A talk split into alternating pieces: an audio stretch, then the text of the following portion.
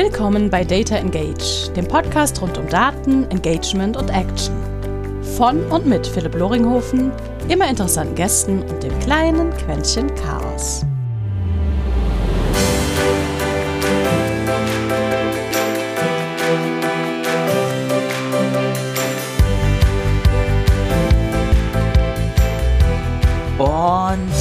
Herzlich willkommen zu einer weiteren Episode eines, wie ihr schon alle wisst, kleinen Podcastes rund um Daten, Marketing und alles, was wir eigentlich im Umfeld dann von Kommunikation Trala machen können, um bessere Werbung, bessere Kommunikation und sonst was damit zu tun.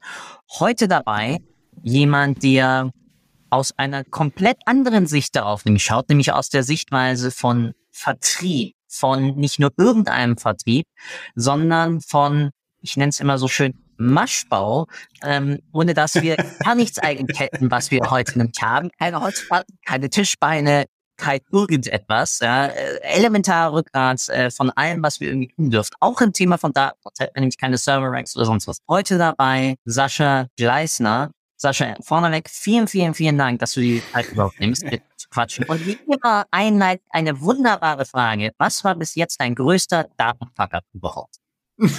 so, bevor ich diese Frage beantworte, äh, hallo erstmal. Schön, dass ich da sein darf. Ich freue mich.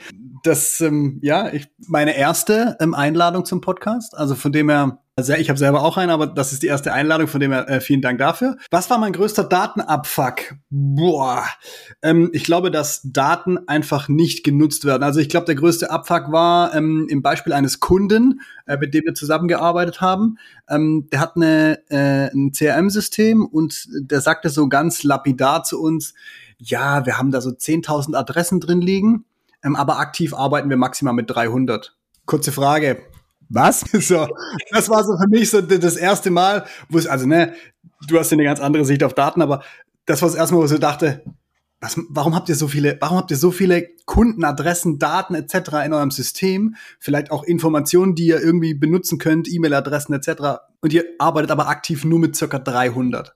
Also ich fand schon mal cool, dass er diese Zahlen wusste, aber so diese, diese Diskrepanz zwischen 300 und 10.000 fand ich extrem wir nehmen ja gerade kein Video auf, aber ja, ich, ich habe ziemlich blöd gerade bei diesem Ärger.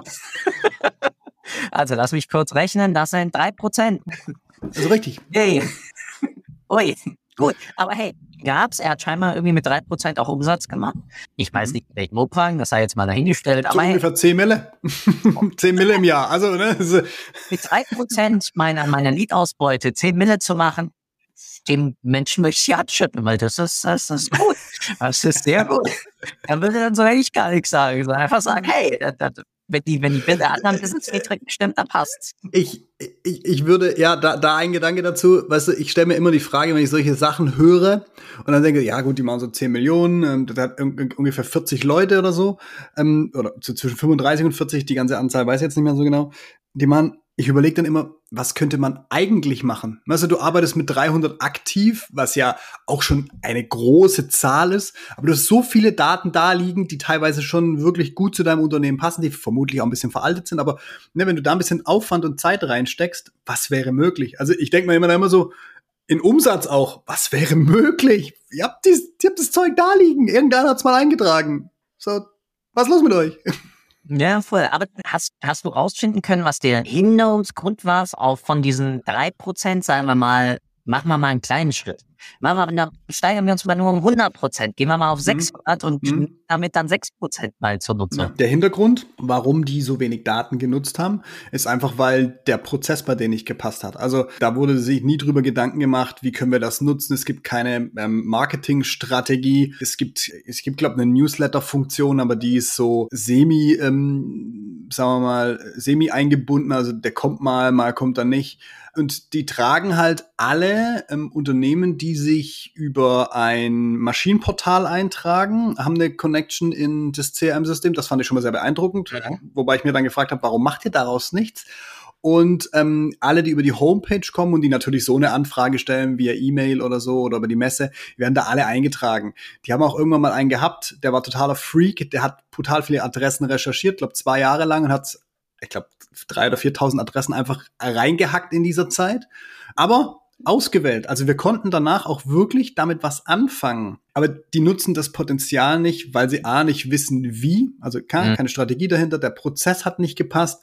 Auch, auch ähm, Kunden, die vielleicht gekauft haben in der Vergangenheit, wurden einfach nicht mehr reaktiviert und sind dann sozusagen einfach als, als Datenleiche in, in diesem CRM-System verwaltet worden. Da hätte man einfach mit entsprechenden Automatismen oder, oder äh, Automationen einfach diese Sachen immer wieder reaktivieren können das haben wir dann so ein bisschen integriert bei denen, um mehr Potenzial zu nutzen. Und ich sag dir was, wir haben nicht mal 100 Prozent gesteigert. Wir haben maximal vielleicht 20, 25 Prozent gesteigert, hat aber schon zum Umsatzplus geführt, ähm, das im höheren zweistelligen Bereich liegt. Also das, das zeigt, also du hast zwei mega wunderbare Sachen angesprochen. Zum einen, sie haben keinen Datenfriedhof erzeugt. Also klar, man könnte jetzt sagen, sie haben die Daten nicht aktiv genutzt, aber mhm mit Datenfriedhof assoziiere ich auch immer eine geringe bis stark abnehmende Qualität. Und was du ja dann sagtest, wir konnten auf diesem Datenfundament, das sie hatten, den 10.000 Einträgen, die sauber gepflegt waren, mhm. die sauber, ich nenne es jetzt mal, vertagt werden, also kategorisiert waren, automatisch dann mit drauf aufbauen und damit schon eine Steigerung. Das heißt, sie haben halt nicht wirklich irgendwie so einen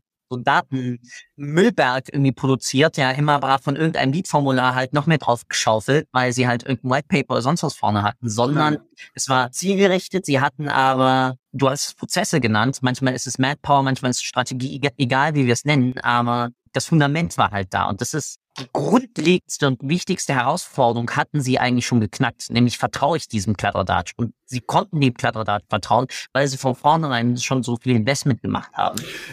Ich, ich sag mal, wir haben, wir haben nachher mal rausselektiert, weil natürlich auch ähm, von den 10.000 Adressen manche einfach veraltet waren, Unternehmen gab es nicht mehr oder Ansprechpartner gab es nicht mehr oder ich sag mal, wir haben aktiv aktiv nachher wirklich ähm, mit, ähm, ich sag mal, dem Datensatz von vielleicht keine Ahnung, ich weiß nicht mehr, fünfeinhalb oder sechstausend Adressen arbeiten können und mhm. einfach sagen, okay, der Rest hat nicht mehr gepasst, ähm, man, man konnte es nicht ordentlich zuordnen, man, man hat auch keine Homepage dazu gefunden, ne? man, man hat dann einfach versucht, das irgendwie auch zu überprüfen, das hat auch echt viel Aufwand bedeutet. Ähm, und dann haben wir irgendwann gesagt, okay, pass auf, alles, was nicht in diesem Einzugsgebiet ist, jetzt auch gerade auf die Dachregion bezogen, ähm, waren es natürlich dann deut nochmal deutlich weniger Kontakte, weil die 10.000 waren weltweit. Ähm, dann haben wir einfach in Deutschland mal radikalen Schnitt gemacht und habe ich gesagt, okay, pass alles, alles, was nicht in diesem Einzugsgebiet ist und was alles, was älter ist als sieben Jahre, haben wir einfach mal gekillt. So, und dann waren wir nachher noch irgendwie so, ich glaube, so bei fünfeinhalb, sechstausend Adressen, ähm, was trotzdem extrem viel ist. Also ja, zum Teil hat auch Doppeltfirmen, also ne, die Doppelung haben wir dann auch rausgenommen, etc. etc. Am Ende des Tages haben wir das Ganze relativ stark reduziert, sauber gemacht. Ähm, dann waren wir bei dem, was du gesagt hast, die hatten keinen Datenfriedhof, die hatten einfach nur ein Datenwirrwarr. So. Und ähm, dann konnten wir ja, auch ne? aktiv, ja. da, dann konnten wir auch aktiv damit arbeiten. Ähm, so, das ist auch der Punkt, wie du auch gesagt hast, die verstehen es teilweise auch nicht. Was, was hab ich denn da eigentlich? Was, was kann ich, was kann ich auch mit dem machen? Ja, wir legen das mal ins CRM an. Irgendwann klickt mal einer drauf, der macht sich mal irgendeine selektierte Liste und ruft mal irgendwann da an oder, aber die haben kein Verständnis, gerade im Maschinenbau, haben die wenig Verständnis dafür, so dieses wiederkehrende, ja, ich, der sagt, vor kurzem hat einer zu mir gesagt, heiser Marketing-Scheiß, das sende, jeden, jeden Tag kriege ich irgendeinen Newsletter von irgendeinem. Die haben kein Verständnis dafür. Für die ist das eine Belastung. Ne? Die kriegen das und dann, dann setzen die auch so, so einen Punkt und sagen, ne, ich will das meinem Kunden nicht zumuten. Ne? Ich will dem jetzt nicht ein Newsletter schicken.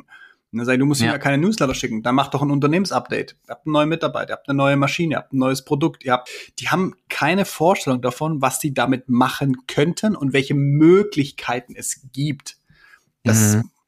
zum Teil einfach ist die, ist diese, diese, dieses Gap zwischen den Möglichkeiten, die es gibt und dem, was, was, was das Verständnis mitbringt, ist relativ groß im Maschinenbau.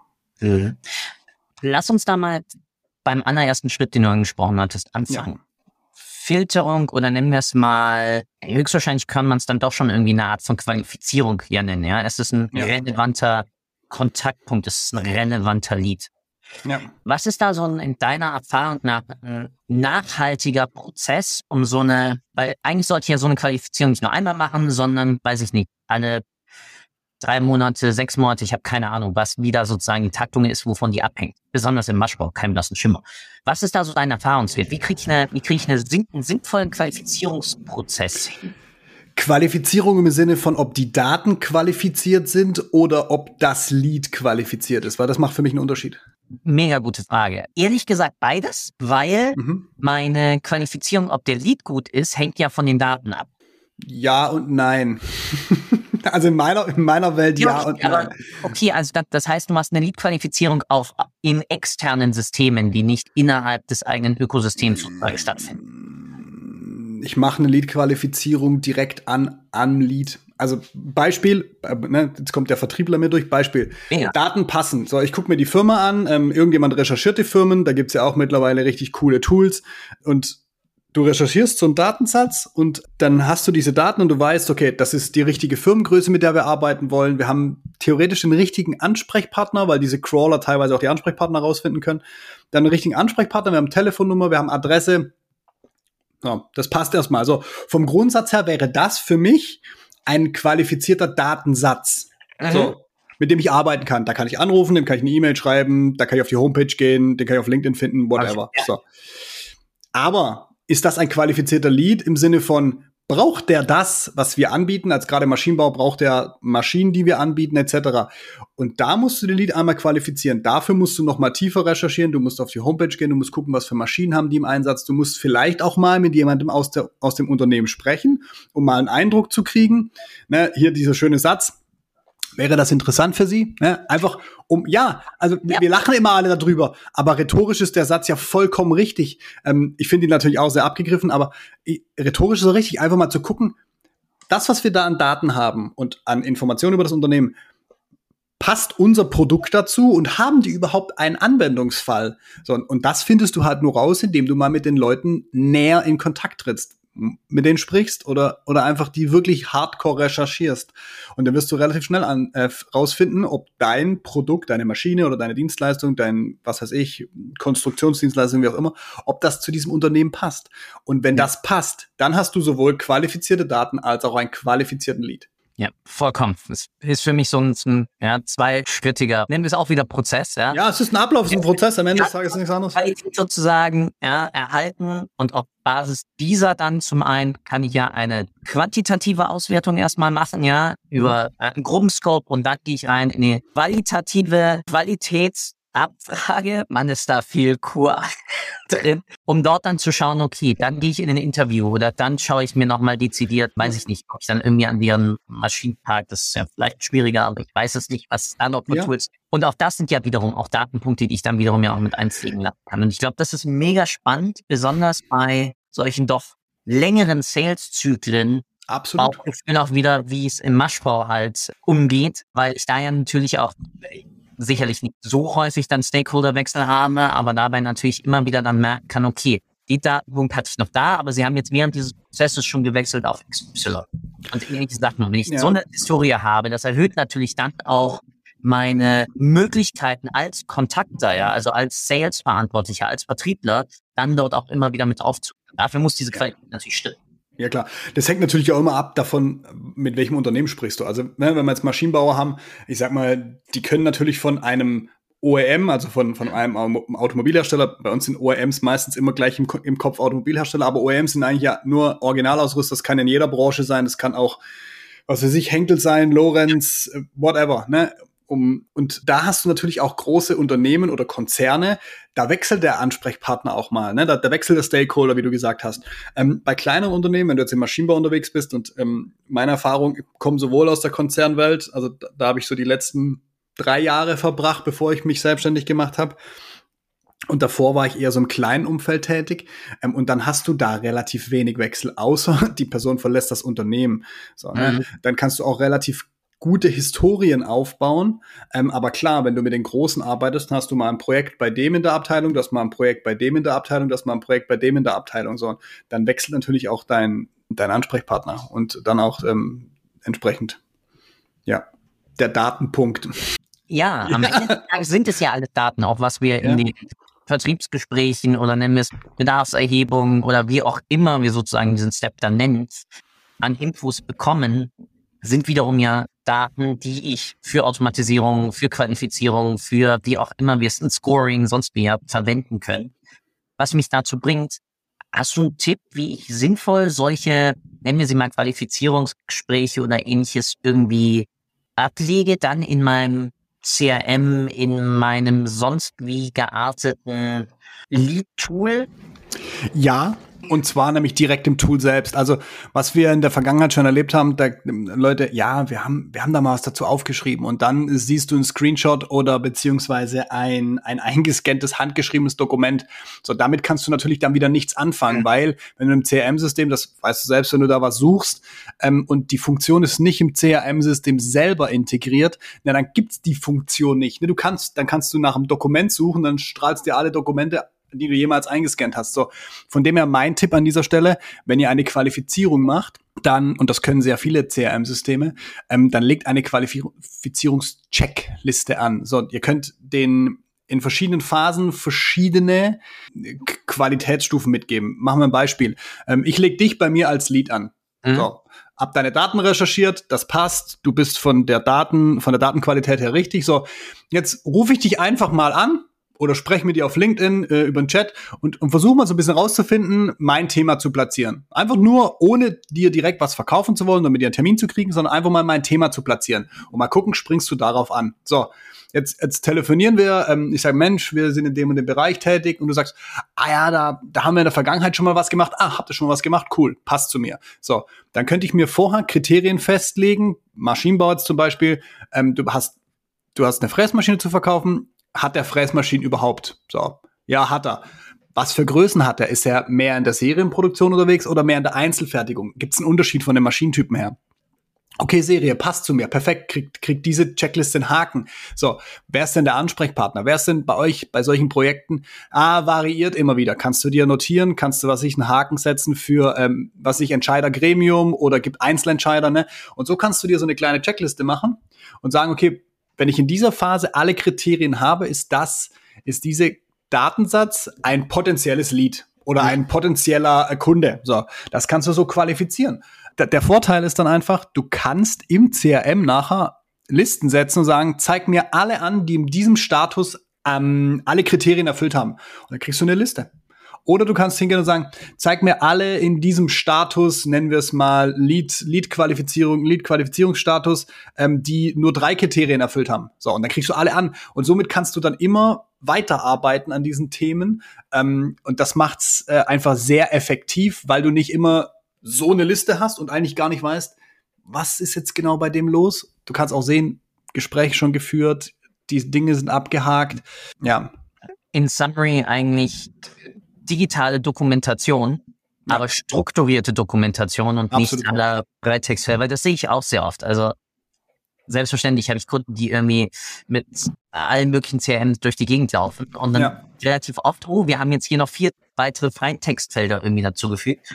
Und auf einmal sitzt du dann davor und denkst so, okay, Mist, wie kriege ich denn da die Daten jetzt raus? Ja klar, ich kann irgendeine semantische API dann irgendwie von Google sonst was nehmen und darüber dann wenigstens hoffen. Oder ich muss dann einen der armen Werkstudenten praktisch oder ich selbst mich hinsetzen und hackeln dann da halt die Dinger durch und versucht es halt dann zu klassifizieren, damit du es mhm. strukturiert hast. Weil das ist, glaube ich, ein ganz wichtiger Takeaway hier ist, wir können halt noch immer in diesen Prozessen nur mit strukturierten Daten arbeiten, auch wenn ganz viele Daten-Nerds, das sehe ich auch, natürlich immer wieder hervorheben und sagen, ja, wir können mit unstrukturierten Daten arbeiten und ich kann natürlich Daten extrahieren aus Websites und sonst was. Aber sobald ich Sachen vergleichen will, ja. muss ich sie auf einer Skala haben, die Vergleichbarkeit herstellen kann. Und das ja. ist erst, wenn ich sie kategorisiert habe und damit systematisiert habe.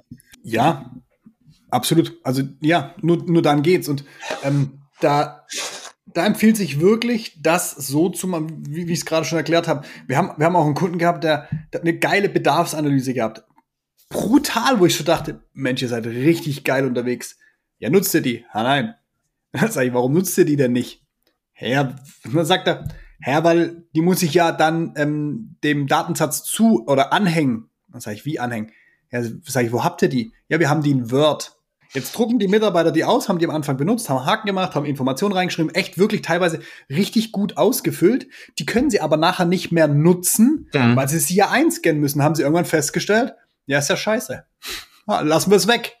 Hat sich ja. aber niemand Gedanken darüber gemacht. Da habe ich gesagt, ja, aber euer CRM-System hat doch die Funktion, dass wir sagen können, wir, wir fügen hier einen Status dieser mhm. Anfrage, dieses Lead, dieser Verkaufschance ein. Und diesem Status ordnen wir eine, eine Abfrage zu. Ja. Da kannst du da, kannst du da ähm, ja, einen Text hinterlegen und dann gibt's vorne ein kleines Kästchen mit Haken. Du kannst sogar hinter, de, hinter diesem Abhaken eine Automation hinterlegen, dass du sagst, pass auf, Beispiel, ähm, Haken gesetzt, äh, ähm, kontaktiert ähm, und du willst die ja nicht regelmäßig belasten, dann könntest du noch einen Haken setzen, kommt in Newsletter, na, ja, nein. So, kontaktiert löst im Hintergrund eine Automation aus, dass dieser Kontakt in einem Jahr bei dir wieder in deiner Liste aufpoppt, auf dem Dashboard, so nochmal kontaktieren. Oder in einem halben Jahr. Den Zyklus kannst du frei wählen. Wir haben damals einfach ein Jahr gemacht, dass wir gesagt haben, naja, wenn wir mit dem in Kontakt sind, wollen wir den natürlich nicht noch mehr lästigen. Und dann kriegst du ja auch, ähm, haben wir zum Beispiel auch Priorisierung gelegt, dass wir gesagt haben, wenn das ein Lied ist und dieser Haken gesetzt wurde, dann poppt er in einem Jahr wieder auf. Wenn aber in der Zwischenzeit eine Verkaufschance eröffnet wurde, also sozusagen ein Angebot oder ein, eine, eine Opportunity, wie auch immer, eine Verkaufschance eröffnet wird, dann wird diese Automation auf ein Jahr ausgesetzt. Also, dass du Prioritäten hast, dass, dass nicht, der hat die in der Verkaufschance drin, plötzlich poppt in einer anderen Liste auf, der rafft das nicht, ruft da wieder an, sagt, Mensch, wollt mich nochmal melden ja, wir haben doch gerade ein Projekt miteinander. Sind Sie dumm? Also, so. ja, das, das Leben dann ja, so.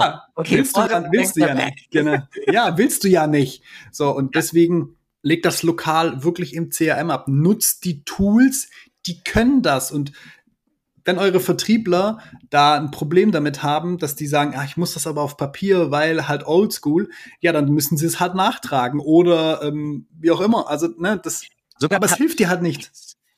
Kann man machen, ist ein bisschen mehr Aufwand, aber Stichwort OCR, ja, Object Character Recognition, ähm, das Ding kann erkennen, was abgehakt ist. Du kannst dir ganz kleines Tool da drumherum dann bauen, dass die Dinge einscannt und dann sozusagen es nachträgt. Also auch das geht.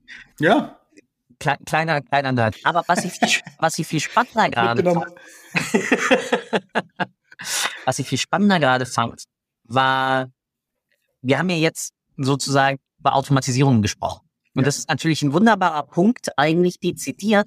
Daten sind ja nicht dazu da, damit ich jetzt nur noch random irgendwelche Auswertungen fahre. Wie groß ist meine Lead-Time? Wie lange sind meine Kontaktzeiten? Was ist mein Closing? Ich weiß nicht, mhm. dafür sind sie ja nicht da. Das ist wichtig, gar keine Frage, weil wir können nur das optimieren, teilweise, was wir auch messen können, in irgendeiner Art und Weise, ob nun über Proxys, qualitativ oder quantitativ, egal. Aber mhm. eigentlich ist das Ganze, machen wir dieses ganze Kladderadatsch dafür, dass wir damit dann diese Daten auch aktivieren und nutzen, weiterverwerten. Und da ist genau das, was du mhm. angesprochen hast. Automatisierung in HubSpot nennt, da heißen die dann Workflows. Ich weiß nicht, ja. wie Sugar CRM heißen oder sonst wie, kein blassen Schimmer. Oder man setzt Zapier ein oder T-Chromat oder ich weiß es nicht, ja, aber mhm. wirklich das. Was sind so die häufigsten, neben diese, legt die Liste, legt die Person jetzt mal, legt den Lied in Liste A an oder B oder schmeißt ihn aus Liste C raus oder macht sonst mhm. was mit ihm. Mhm. So häufige Automatisierung, nennen wir es mal so, die eigentlich in einem Standardrepertoire irgendwie drin schlummern. Außer sein, so, sein sollten. Falls sind irgendwelche sagen mal, so, nein, nein. Ich.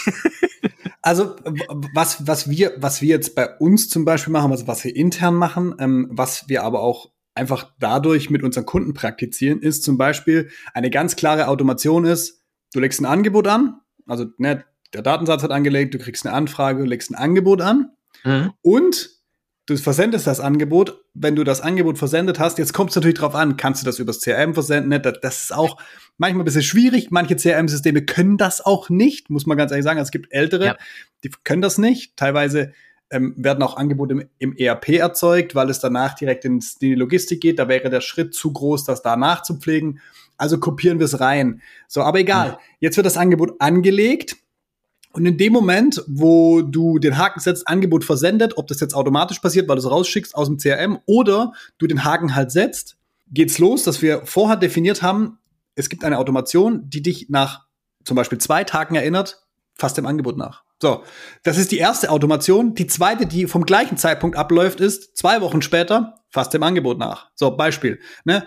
Und dann nicht an nachfassen, ha, hallo Herr Müller, haben Sie das Angebot gekriegt? Wollen Sie kaufen? Also, was, also Angebot einfach mal nachfassen und keine E-Mail schreiben, bitte. Vor allem, wenn ihr im Maschbau arbeitet, äh, jetzt sage ich es auch schon, Maschinenbau arbeitet, habt ihr ja meistens große Investitionssummen. Schreibt bitte keine E-Mail. Das ist vollkommen überflüssig. Ruft kurz an, sagt, Mensch, Herr Müller, Angebot angekommen. Haben Sie schon mal Zeit gehabt, draufzuschauen? Nee? Ah, okay, wissen Sie was? Lass ich Ihnen noch zwei, drei Tage. Passt für Sie, wenn ich am Freitag nochmal anrufe. Ja, dann hast du bei dem auch nochmal einen Trigger gesetzt. Ach, scheiße, ich muss mir das noch angucken. Ne? Mhm. Rutscht ja manchmal auch einfach in der E-Mail. Dadurch, dass der, keine Ahnung, 30 E-Mail am Tag, am Tag kriegt, rutscht es einfach nach unten durch. Der hat die Prio nicht da drauf. So. Und das machen wir dann wieder in zwei Wochen dass einfach das regelmäßig läuft. So, und wenn du jetzt noch richtig geil bist, kannst du noch eine Automation hinterlegen und sagen, pass auf, ab dem, da ab dem Datum, wo ich das ähm, Angebot eingepflegt habe, läuft ein, läuft ein Timer auf 13 Monate oder auf 12 Monate. Wenn in dieser Zeit aus diesem Angebot kein Auftrag generiert wurde, poppt das Angebot bei dir in deiner Liste nach einem Jahr wieder auf zum Nachfassen. Jetzt werden mhm. viele sagen, ja, aber nach einem Jahr ist das Angebot überhaupt gar nicht mehr aktiv. That's right. Aber wenn du dann nochmal anrufst und sagst, Mensch, Herr Müller, wir haben doch vor einem Jahr mal über dessen das Projekt besprochen. Ich weiß ja, das ist nicht zum Tragen gekommen, das ist, das, das auf Eis gelegt worden. Ah, Herr Gleisner ist wieder aktiviert. Oder, ja, weiß schon, aber Herr Müller, mal eine kurze Frage. Gibt es denn aktuell gerade eine Anfrage, mit der wir mal uns zusammensetzen können, wo Sie sagen, da könnten Sie mal einen Vorschlag unterbreiten? Bam, Türöffner, du bist wieder da. Also, das sind so, und das sind jetzt aus einer Aktion, Angebot ja. versendet, werden drei Automationen, die dich als Vertriebler, als Vertriebsleiter, whatever, unterstützen, dass du das nicht vergisst. Und Mehr ist es nicht. Auch relevante Datenpunkte, die du auch wiederum ja, merkst, okay, das Ding hat keine hohe Prio bei denen in diesem Feld, aber wir haben ja noch ein Produktportfolio ABC. Können wir also nachschauen, ob ich das während des Gesprächs nachqualifizieren kann, ob das sozusagen auch weitere, weitere interessante ähm, Sachen sind. Ja, Jetzt merkst du, bei mir rattert's gerade, weil genau das. ich wollte gerade sagen, ich hab's geschafft. Philipp ist sprachlos, ich hab's geschafft. aber ich muss gerade eben na, schön irgendwo gerade ablegen. Weil, also, ich habe kein sophisticated CRM bei mir. Nein, es ist auch nicht nur Excel, es ist schon ein bisschen mhm. so, aber den Workflow zum Nachfassen, den habe ich zwar, aber den zum Nachfassen der Nachfassung sozusagen, wenn kein, kein Reply kam, ja. ähm, als ich mir mal auf. Das ist schön. äh, dafür sind diese Gespräche auch wunderbar da, ja, mich auch wieder auf, auf coole Ideen zu bringen. Ja, am, am Ende des Tages ist ja, ist es ja nur eins. Es ist ja. einfach wieder ein Door-Opener. Ne? Und, und, Nochmal, das ist das ganz eingangs, äh, als ich dir von den 10.000 Adressen äh, erzählt habe. Ähm, sagen wir mal, jetzt, jetzt schicken die über die nächsten drei, vier, fünf Jahre an 1000 Leute, schicken die ein Angebot. So. Mhm. Und die fallen bei denen aber hinten runter, wenn die nicht kaufen. Ne? Du, du bist ja als Vertriebler, kannst du ja irgendwann auch nicht mehr mehr als das, an dem du arbeitest. Und du verlierst ja auch den Fokus auf die Sachen, die vielleicht nichts geworden sind. Das ist ganz normal. Also ja. War bei mir, war bei mir ähnlich, als ich selber Vertriebler oder Vertriebsleiter dann auch war, dass du das nicht mehr auf die Kette kriegst irgendwann. Es ist too much. Wenn das aber irgendwo aufpoppt und du diesen Trigger gesetzt kriegst, so, ach warte mal, da waren ja noch Angebote, die sind vor einem Jahr gelaufen, da rufe ich mal an. Vielleicht auch gerade eine ruhige Zeit. Oder selbst wenn du es, ich weiß, das darf man nicht sagen, aber selbst wenn du es noch mal um einen Monat schiebst und dann erst anrufst, das tut ja keinem weh. Der wichtige Punkt ist doch, guck, dass du wieder mit denen in Kontakt kommst. Dass ja. eben wir genau in diesem Zyklus sind, dass diese beispielsweise 10.000 Adressen eben dann halt auch aktiv genutzt werden, wobei das absolut übertrieben wäre, aber dass wir vielleicht das hinkriegen, was du gesagt hast, dass wir halt von 300 auf 600 gehen und sagen, ja, okay, und wir haben die aktiv. Ich kann das nachvollziehen, ich bin mit denen regelmäßig im Austausch. Auf der anderen Seite musst du natürlich auch die Strukturen bei dir im Unternehmen schaffen. Das ist ganz klar, das kannst du ja. nicht mit einer Person machen. Jetzt habe ich ja gerade so bös ironisch mal über die ganzen Metriken, Dimensionen oder schimpfen wir sie KPIs gesprochen, ja. aller Lead Times, ich weiß nicht was. Ja. Die haben ja trotz allem ihre Berechtigung. Aber wenn du nur mal in all dem Mischmasch, den es ja da draußen gibt, von ähm, Time to Next Stage, Ticketgrößen, ich weiß nicht, was man da alles hm? Gutes und Sinnloses berichten, wenn du nur drei auswählen dürftest. Ähm, besonders jetzt mal unter dem Prozess, den wir uns ja gerade anschauen, von, von Lead zu Angebot, wo ich ja auch multiple Stufen irgendwie zwischendrin habe, etc. Was wären so die drei Datenpunkte, KPIs, wie auch immer wir sie nennen, wo du sagen würdest, okay, die will ich immer haben, egal was sonst noch so? Mm, also was ich immer wissen will, ist, wie gut sind, ist die Qualität der Anfrage. Also des Leads, das ist, ja, ist geil zu wissen, wenn du viele Leads hast. Ne? Mhm. Einfach, einfach eine, eine gute Lead-Qualität zu haben, ist wichtig, weil das hilft dir manchmal auch über eine trockene Zeit, so, mhm. und keine neuen Anfragen kommen. Lass mich da reinspringen. Wie, wie, wie definiere ich dann, ob ich eine gute Lead-Qualität habe?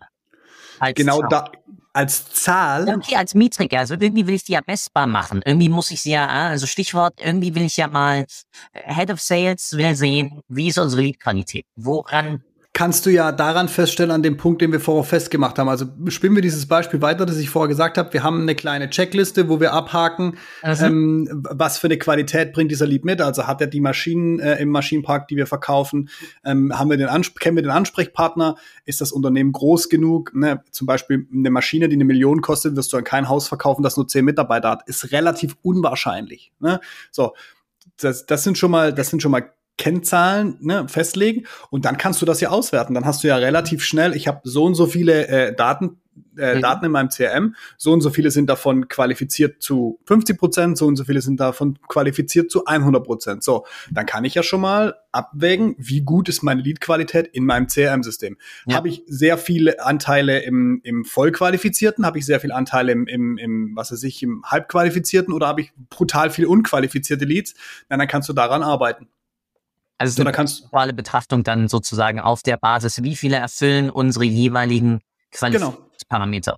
Genau. Ja. Und Qualifizierungsparameter hatten wir ja initial gesagt, okay, ich habe ja zwei Schritte. Ich habe zum einen das, was ich sozusagen aus externen Quellen mir einnehmen mhm. kann. Ja. Welches Tool auch immer ich da verwende und dann die Sache ja. halt Qualifizierungscalls ja auch nochmal erhebe, um da ja damit dann sozusagen Überlagerung heißt. Ja. Teil davon, jetzt sind wir ja wieder beim Schritt, ich komme ja noch immer aus der Marketingperspektive, wo ich ja dann Teil dessen habe. Ich habe einen Qualitätsfaktor einmal beim Handoff von Marketing zu Sales. Mhm. Und dann habe ich ja dann genau die darauf aufbauende Qualifizierung, die ich ja dann retroperspektiv mir anschauen muss. Ja. Und den Qualifizierungscall auf die übergegebenen Leads von Marketing, aus welchen Aktivitäten auch immer es kommt. Ja, du hast, du hast auch den Rückläufer. Also, ne, wenn, wenn wir jetzt diese, diese Qualifizierung festlegen und feststellen, wir haben da draußen am Markt sehr viele, die diese Qualität mitbringen. Wir wissen, mit wem wir sprechen müssen. Wir haben da ähm, wahnsinnig hohe Qualitätsdichte in unserem CRM. Kannst du davon fürs Marketing ja auch die Kommunikationsstrategie ableiten. Also, das ist ja das, was, was im Prinzip zurückkommt. Du musst es halt machen, ne? Yeah. Aber das, das könntest du machen. So, das ist ein KPI für mich. Mhm. Ähm, ein wichtiger KPI für mich ist immer, und da aus Vertriebsbrille immer, ich muss wissen, was ich in der Pipeline habe. Mhm. Weil das ist für mich elementar. Das heißt, ich muss wissen, wie viele Anfragen haben wir gerade, wie viele Anfragen haben ähm, ein Abschlusspotenzial.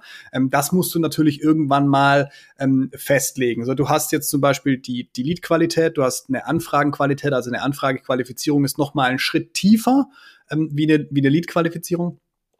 So, dann hast du ein Angebot rausgeschickt und da musst du ja als Vertriebler, und das ist nun mal so ein Ding, das ist halt einfach eine Gefühlssache oder eine Sache von, wie ist die Kommunikation, wie weit sind die mit Entscheidung. So, und dann kriegt diese, dieses Angebot irgendwann eine Abschlusschance. So, habe ich 50 mhm. Prozent, habe ich 90 Prozent, habe ich, habe ich im Prinzip den Aufschlag schon in der Tasche, weil ich schon Handschlag habe, dann kannst du vielleicht sogar 99 Prozent eintragen.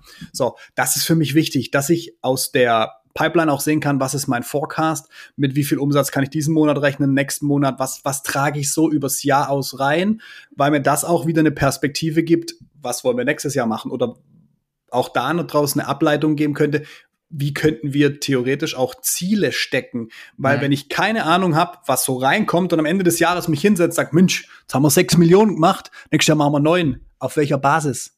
Mhm. Auf welcher Basis? Ne? Einfach nur zu sagen, ich mache mehr, wenn du gar nicht sehen kannst, wie sich das auch entwickelt, welche sind die starken Monate, welche sind die schwachen Monate. Und da wären wir schon bei der nächsten Kennzahl, ähm, ist nämlich ähm, das Umsatz, der Mo Umsatz, der Monatsumsatz weil das extrem wichtig ist zu erkennen. Ich kenne Vertriebsleiter, die kriegen im März, April kriegen die sowas von kalte Füße und sagen, das Jahr läuft scheiße, das Jahr läuft scheiße. Wenn du dir aber die letzten fünf Jahre mal anguckst, ist das immer März, April scheiße gelaufen. Also, weil da so eine Delle drin ist. Vorteil, du könntest was dagegen tun, um diese Delle vielleicht zu glätten. Noch ein Vorteil, du kennst das schon und kannst ganz beruhigt sein und sagen, ja, die Delle kommt da immer. Das ist ganz normal. Der Markt schwingt so. Da können wir nicht viel tun dagegen. Wir wissen aber, Juni, Juli, August oder November, Dezember, das waren die krassen Monate. Ja. Ein Problem, vor dem ich immer wieder auch mit meinen eigenen Companies und jetzt auch mit Kunden stehe, ist, ich habe ja genau eine Abschlusswahrscheinlichkeit mhm. und ich habe eine sozusagen Ticket Size dahinter, wie groß könnte das Auftragsvolumen aussehen. So, ja. ja. Jetzt will ich ja auch teilweise mal ausgeben, Head of Sale, wir haben zurzeit X Trala ähm, im Gesamtvolumen gerade als, als Angebote draußen. Ja. Ist dir ein System eingefallen, wie ich Wahrscheinlichkeit und Ticket Size zusammenlege, dass meine Gesamtsumme nicht verfälscht ist? Weil es ist ja eine äh, in Ticket Size gedacht, wenn ich nur 25% Abschlusswahrscheinlichkeit habe auf etwas, das zwei Millionen wert ist mhm. oder 100, das 400.000 wert ist, ja, wie, wie kriege ich das zueinander irgendwie in, ich bin ein glücklicher Head of Sales gegenüber, ich bin ein unglücklicher Head of Sales irgendwie gelegt? Das musst du natürlich, also das musst du natürlich kategorisieren. Mhm. Äh, wie du gerade gesagt hast, wenn, wenn, wenn ich zwei Millionen Auftragsvolumen habe und eine 25% Chance oder was war das, eine 100% Chance auf vier Millionen? Auf, nee, auf 400.000. 400.000. 25 Prozent ähm, zwei. Ja, da musst du natürlich, da musst du natürlich zwei Dinge beachten. Einmal, was muss ich dafür tun, um die 25 Prozent hochzukriegen? von, von, ja, ne? ja. Was, was, was ist der nächste Schritt? Wie kann man da unterstützen? Das mhm. musst du mhm. überprüfen.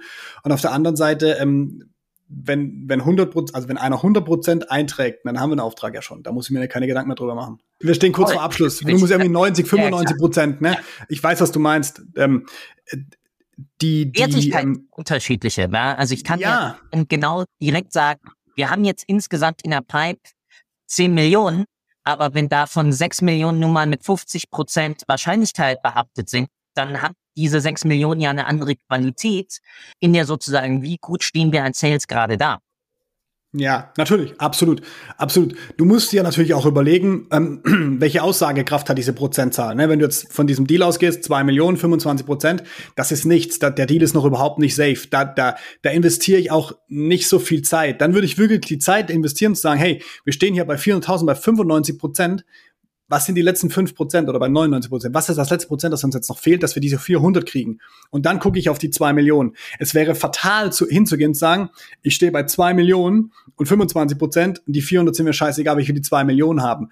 Ja, aber die, die, die Wahrscheinlichkeit, den zu kriegen, ist viel geringer. Also, wenn wir ein anderes Beispiel machen, sagen, wir haben 400.000 bei 95 Prozent und wir haben zwei Millionen bei 75 Prozent, dann würde ich den Fokus verstärkt legen, zu sagen, okay, pass auf, lieber Vertriebler, ich bin dein Vertriebsleiter, wir haben hier die Chance, zwei Mille zu machen, wir stehen bei 75 Prozent. Was muss ich bei dir tun, dass du das schaffst? Hey, du mit den 400.000, du bist bei 95 Prozent, du schaffst das. Ich trau, ich vertraue dir, du bist ein guter Mann, du holst das Ding rein, du brauchst meine Unterstützung nicht, weil hier liegt der Fokus drauf.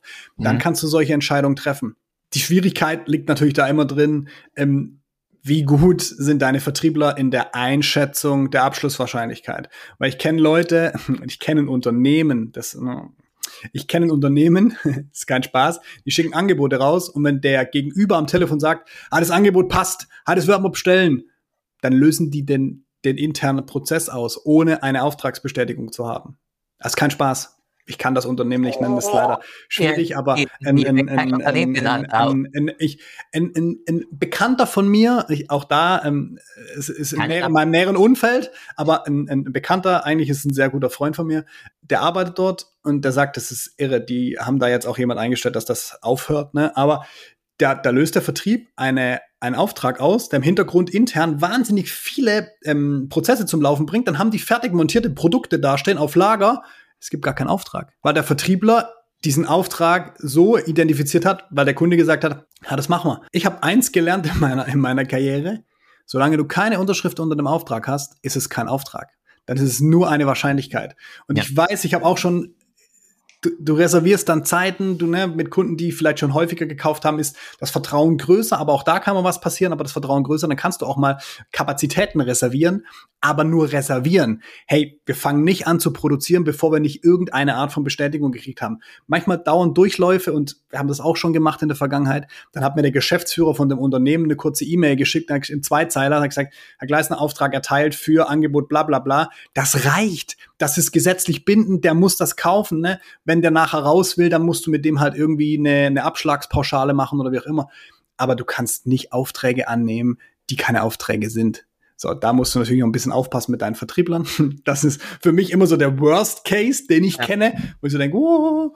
ähm, aber basierend auf dem, was du gefragt hast, die, die, die Einschätzung liegt bei mir immer bei der Prozentzahl weniger beim Auftragswert, weil wir oftmals natürlich auch schwankende ähm, Zahlen oder schwankende Niveaus haben. Ja. Ähm, wie du gesagt hast, einmal 400, vielleicht einmal 2, 2 Millionen. Je nachdem, was du für ein Unternehmen bist und je nachdem, was du verkaufst, wird diese, wird diese Spanne nicht ganz so groß sein.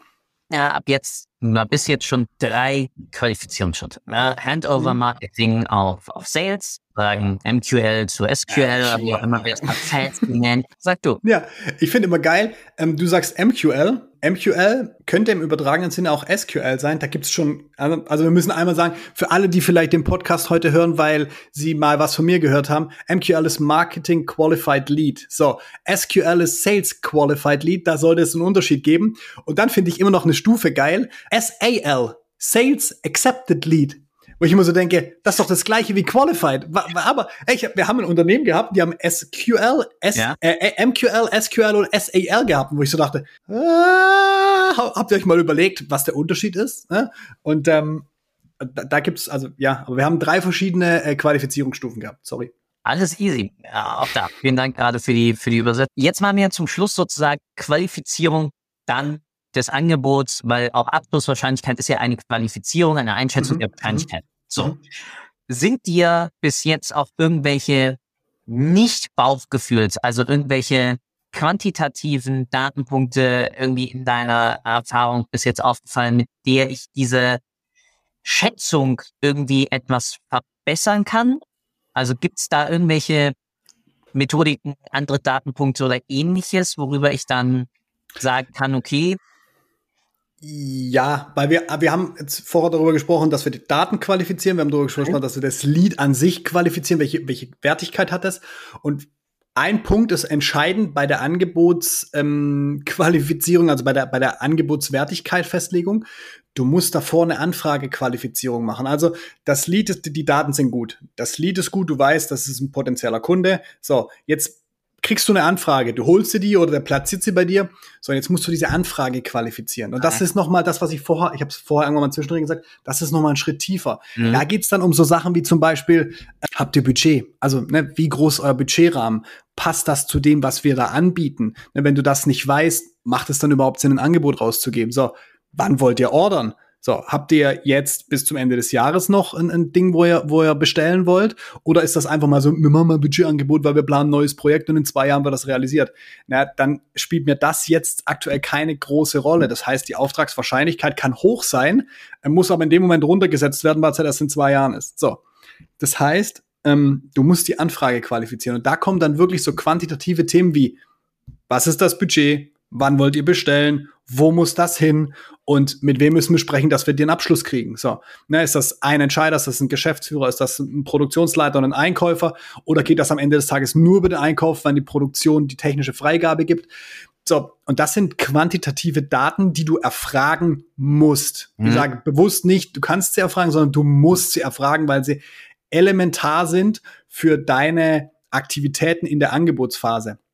Aber wenn du nämlich mit einem Kunden hingehst und sagst, Mensch, Herr Müller, jetzt haben wir darüber gesprochen, dass Sie bis November entscheiden wollten. Was ist denn passiert, dass Sie jetzt im November nicht entscheiden? Liegt es am Preis? Liegt am, ne, dann kannst du deine Einstufung nachher wieder besser machen.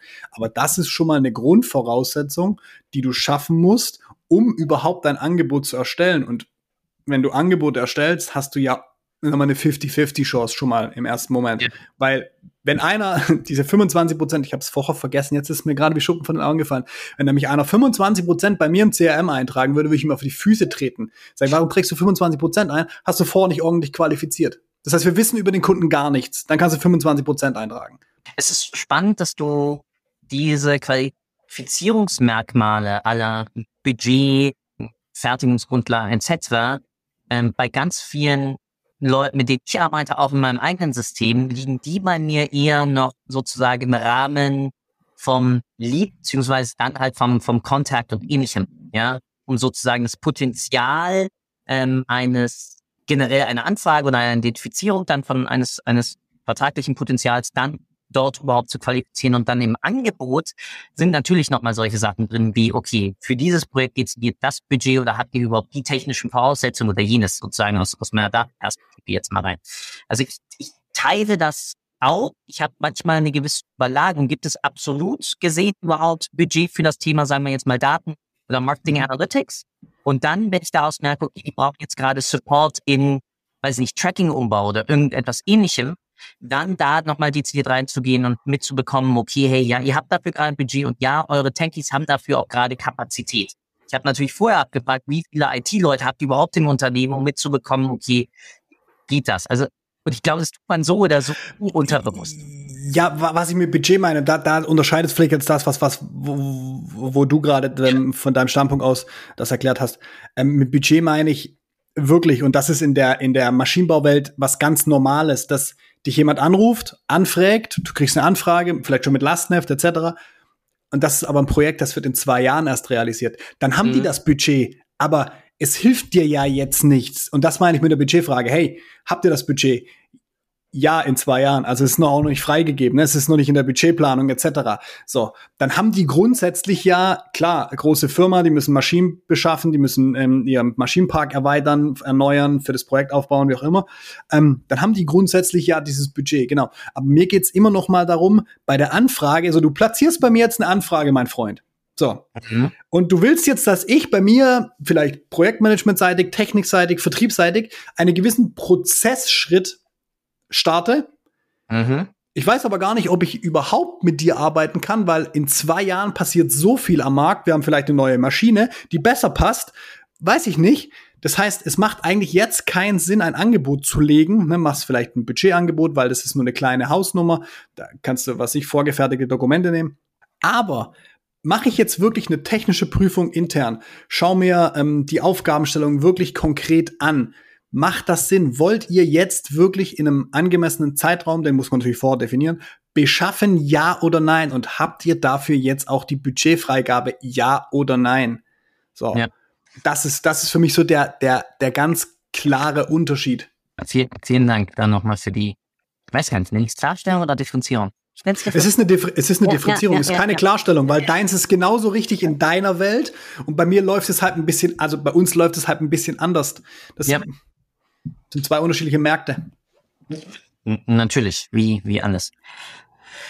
Damit, mein Lieber, ich hatte ja vorher schon, du hast mir eine wunderbare Geste durch die Kamera gezeigt, aber du kommst nicht dran vorbei. Äh, wie immer zu ja. zwei Bitten. Erstens, was möchtest du, was die Leute gerne aus unserem Gespräch mitnehmen für sich, für ihr Doing, was sie vielleicht direkt umsetzen sollten? Und wie immer, eiskalt bei einem unserer Bekannten geklaut. Der Abschluss gehört wie immer dir. Du darfst mir nur nicht danken. Das hast du ja schon verbotenerweise am Anfang des Podcasts. Ja. Da konnte ich der Wort nicht erbieten. und damit nur noch mal zu sagen, Sascha, wirklich vielen, vielen Dank für deine Zeit und the mhm. stage is yours. Es hat mir sehr viel Spaß gemacht, Philipp. Also von dem her, ähm, ja, und ich wusste, dass ich das am Schluss nicht darf, aber du hast es am Anfang nicht verboten. Deswegen habe ich es gleich am Anfang gemacht. Das, das sind die Erfahrenen, die auch diese Person kennen, von der wir gesprochen haben. von dem her, was, was sollen die Leute heute aus dem Gespräch mitnehmen? Also ich denke, wir haben viel darüber gesprochen, was du mit Daten machen kannst. Wir haben viel darüber gesprochen, wie kannst du die Themen strukturieren. Auch gerade wichtig qualifizieren. Das ist für mich immer noch so ein Thema, wo ich ganz wichtig und, und ähm, spannend finde. Geht richtig mit dem Thema um. Verschafft euch ähm, einen Überblick über eure Daten, äh, eure Daten, indem ihr einfach denen auch eine Wertigkeit mitgebt. Weil nur was einzutragen, dass es da ist, hilft dir halt am Ende des Tages nicht weiter. So, das heißt, wirklich, schaut euch euren Prozess an, schaut euch an, wie sind die Schritte bei euch, qualifiziert eure Leads, qualifiziert eure Anfragen und betrachtet eure Angebotsabschlusswahrscheinlichkeiten nachher als wirklich realistisch. So. Und lieber zwei Prozentpunkte weniger als zwei Prozentpunkte mehr. Ne? An der Stelle mein Tipp.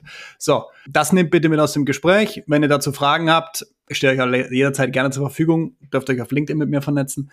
Was, was, was, was will ich sonst noch sagen? Äh, danke darf ich nicht sagen. Es war mir ein, wirklich, es war mir ein Vergnügen. Es, es macht mir immer wieder Spaß. Ich finde immer wieder geil, in welche Richtung du denkst. Ähm, von dem her, ja, es war schön. Äh, jeder, der Bock hat, ähm, mehr von, von unserem Zeug zu hören, auch gerade Richtung Prozess und Vertrieb. Ich mache ein bisschen Werbung in eigener Sache. Der Podcast, der Podcast Vertriebsmaschine ist auf allen gängigen Podcasts zu hören. Da hört ihr mich und meinen Geschäftspartner, wie wir über unsere Themen sprechen. Da könnt ihr gerne vorbeischauen. Und ansonsten ähm, abonniert diesen Podcast hier und äh, gebt dem Philipp ein Like und äh, vernetzt euch gerne mit Philipp auf LinkedIn. Der hat richtig was zu melden. Holla, jetzt, jetzt sag ich da. Danke. Wie immer, ja, Link zu seinem Profil kommt eh unten in die Show Notes, findet ihr alle und auch der Link zum Podcast, äh, den ich nicht so regelmäßig höre, wie ich es gerne würde. Jetzt, da ich aber den äh, unseren äh, großen auch mit dem Fahrrad hinfahre, habe ich wieder mehr Podcast-Zeit. Das heißt, ihr seid damit auch wieder auf der äh, Shortlist äh, der Auswahl. Und damit bleibt mir nur zu sagen, sau cool und ich wünsche dir einen wunderschönen Tag. Bye bye. Ciao. Ciao. Danke für deine Zeit. Ich hoffe, du konntest auch heute wieder etwas für deinen Umgang mit Daten mitnehmen und bist dem Warum ein Stückchen näher gekommen. Ich auf alle Fälle. Hinterlasse doch bitte eine Bewertung auf iTunes, Spotify oder von wo auch immer du gerade zuhörst. Das hilft wirklich sehr. Bis zur nächsten Folge bei Data Engage. Dein Philipp.